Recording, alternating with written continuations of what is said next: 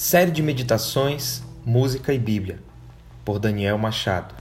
Episódio 13 Música Caótica Palanquim Texto Ele é antes de todas as coisas, nele tudo subsiste. Colossenses capítulo 1, verso 17. Caos, confusão, desordem, perturbação. A definição desta palavra muitas vezes descreve o nosso modo de vida: confuso, desordenado, perturbador, portanto, caótico. Desde as primeiras civilizações, o caos tem influenciado as relações humanas. Alguns dizem que tudo se originou a partir dele. Outros afirmam que o caos provocado pela guerra entre os deuses gerou os seres humanos a complexidade dos sistemas que nos cercam, que, corrompidos pela queda, insistentemente procuram fugir das ordenanças de Deus, incorporam a si o caos.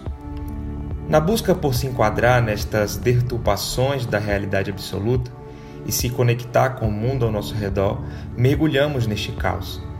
Lembro-me da música Revolução, do Katz Barneia, onde o autor dizia que se metia em tudo só para ver as coisas se transformarem, para ver o mundo mudar de cara, relatando uma série de momentos na história onde a cultura foi revolucionada, sempre gerando caos. Qual é então a resposta para essa desordem? Ele é antes de todas as coisas. Nele tudo subsiste. Em Deus não há caos, não há desordem sistêmica. Ele não muda, não tem sombra de dúvida. Como o autor aos Hebreus nos ensina, ele é o sustentador de todas as coisas, ou seja, mesmo diante de uma complexidade cósmica, o Filho mantém a ordem criada e a sustenta. Fortifique-se no Senhor. Fuja de cosmovisões caóticas. Confie no sustentador e ordenador de todas as coisas. Confie no Pai do cosmos, da ordem, da organização perfeita, complexa e bela confie em Deus.